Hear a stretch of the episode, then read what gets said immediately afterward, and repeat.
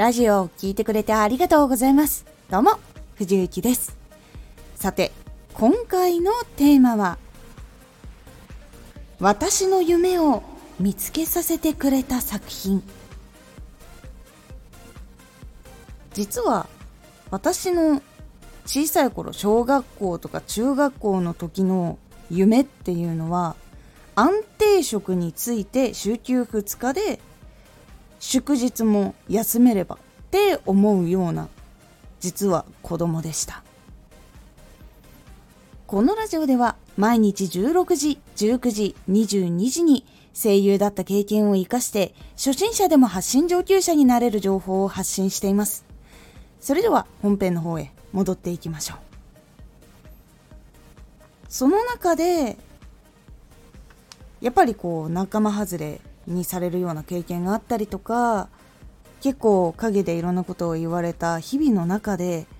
学校で同じ人たちと週5日同じ場所で会うっていうのがもうその時から実は苦手になっていました。その中で私の青春っていうのはテレビアニメの中とか漫画の中にあってその中でもテニスの王子様の青春っていうのが私の憧れの世界でした。そのアニメ作品でキャラクターのキャラソンっていうキャラクターソング CD っていうのがあるんですけどキャラクターで歌う。でその CD に一緒にその声優さんのコメンタリーも入ってるっていうのが結構その時は定番なのありましてそれを結構集めて聞いたりとかしていたんです。そこで声優の人っていうのも作品を愛して仕事しているっていうことその言っていなくてもその芝居というか思いというかその言葉にそれを感じて声優に興味を持ったっていうところが結構始まりでした。そしてテニスの王子様の初めての映画を見に行った後実際にもう作品は好きだったんで映画は絶対に見に行こうと思って実際に青森でも放映されたので見に行きました。もちろんすごく嬉しかったしすごく好きな作品だったのでもう DVD とかになったら絶対買おうって思って買ったんです。お小遣い貯めて。で舞台挨拶とかもついてる一番豪華なその特典がついているものを買ったんです。そしてその収録されていた DVD 舞台挨拶の模様が入ってたんですけどその時に実はキャラクター CD でオーディオコメンタリーで声優さんが映画化したいですねっていうことを言っていてそれから少なくとも数年はかかっているんですけど舞台挨拶の時に「覚えてますか?」キャラクター CD のオーディオコメンタリーで映画化したいですねって言ったのそれがもうファンとしてはめちゃくちゃ嬉しかった言葉で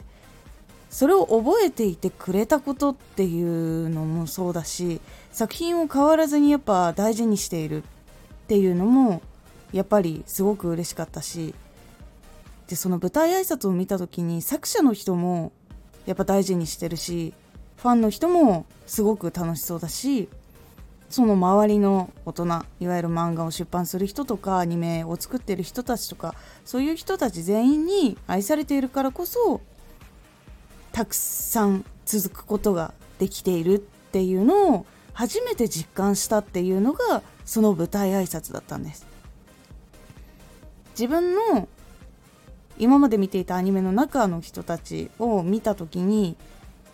その時は全然まあ前からもう気になって調べてお顔とかも見てたりしてたので全然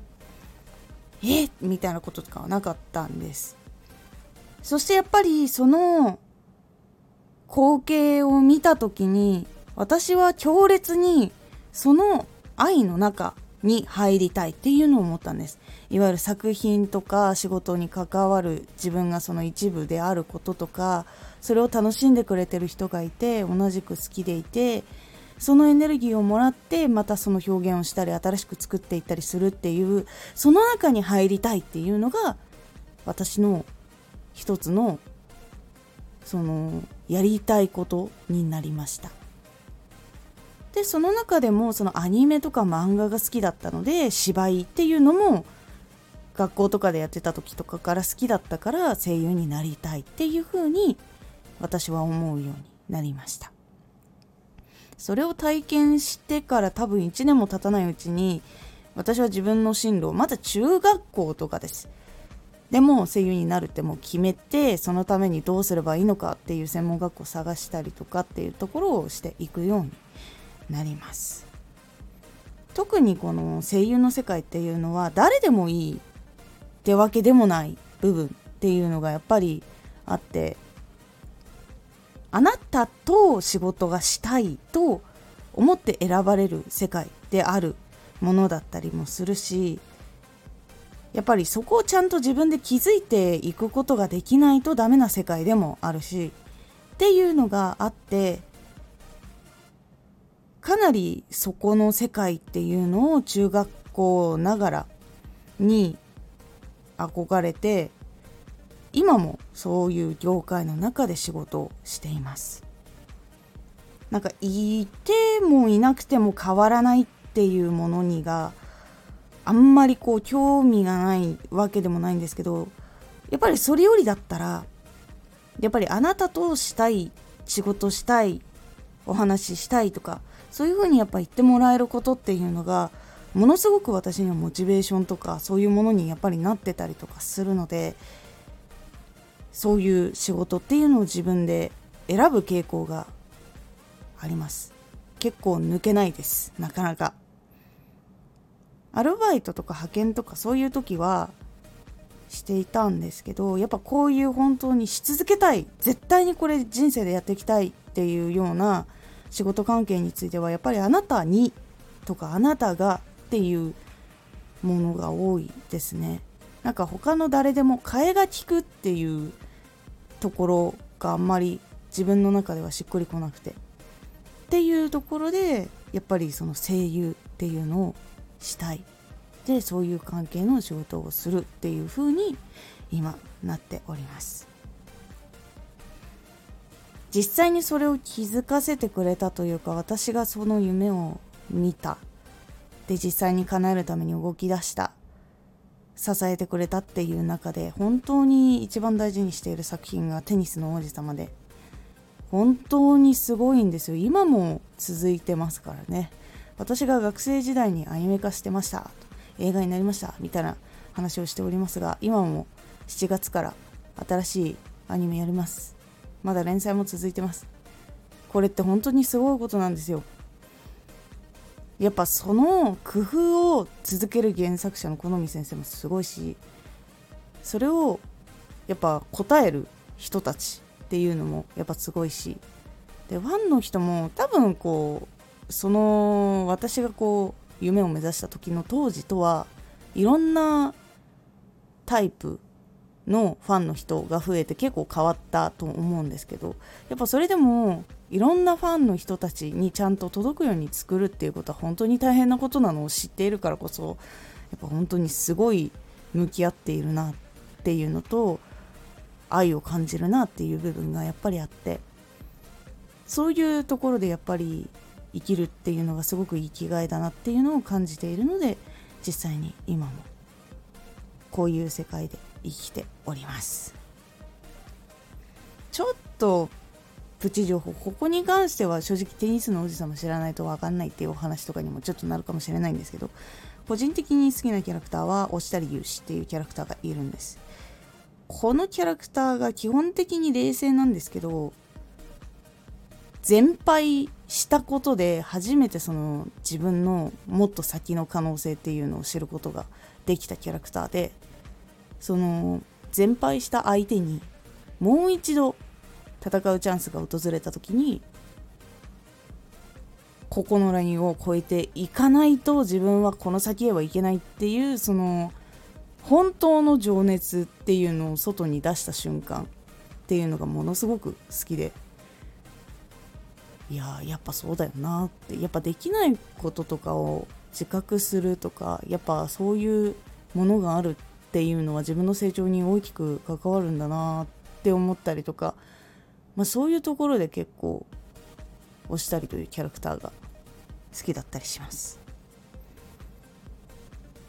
でもう本当に純粋なもう尊敬というか憧れを持っているのは実はその落ちたりと同じ学校の氷定学園っていうところの跡部圭吾というキャラクターがいるんですけど彼はもう基本的にカリスマだし天才だしと言われてるんだけれどもものすごくやっぱり努力してるしすごくポジティブだしっていうその向き合い方生き方練習の仕方ストイックさっていうところ全部込みでやっぱすごい憧れるキャラクターでございます。もう本当に何だろう表現者として必要な要素がもう全部詰まってるっていうイメージです私の中では。っていうそのキャラクターを実はその人生の生き方の中でちょっとこう影響を受けてたりとかする部分でもあったりします。でも実際にこの作品に出会ったからこそ本当にやりたいことっていうのを見つけることができたので本当に今も大事にしている作品です。皆さんにもそういう大事な作品もしくはそういうアーティストそういう人っていうのはいますでしょうか？ぜひよかったらコメントで教えてください。今回のおすすめラジオ。吸収したものは必ず出そう。吸収したものを外に出すことで結構いろんないい効果があります。そのお話をしたりその習慣をつけるやり方をお伝えしています。このラジオでは毎日16時19時22時に声優だった経験を生かして初心者でも発信上級者になれる情報を発信していますのでフォローしてお待ちください毎週2回火曜日と土曜日に藤雪から本気で発信するあなたに送るマッチョなプレミアムラジオを公開しています有益な内容をしっかり発信するあなただからこそ収益化してほしい。ラジオ活動を中心に新しい広がりにつながっていってほしい。毎週2回火曜日と土曜日。ぜひお聴きください。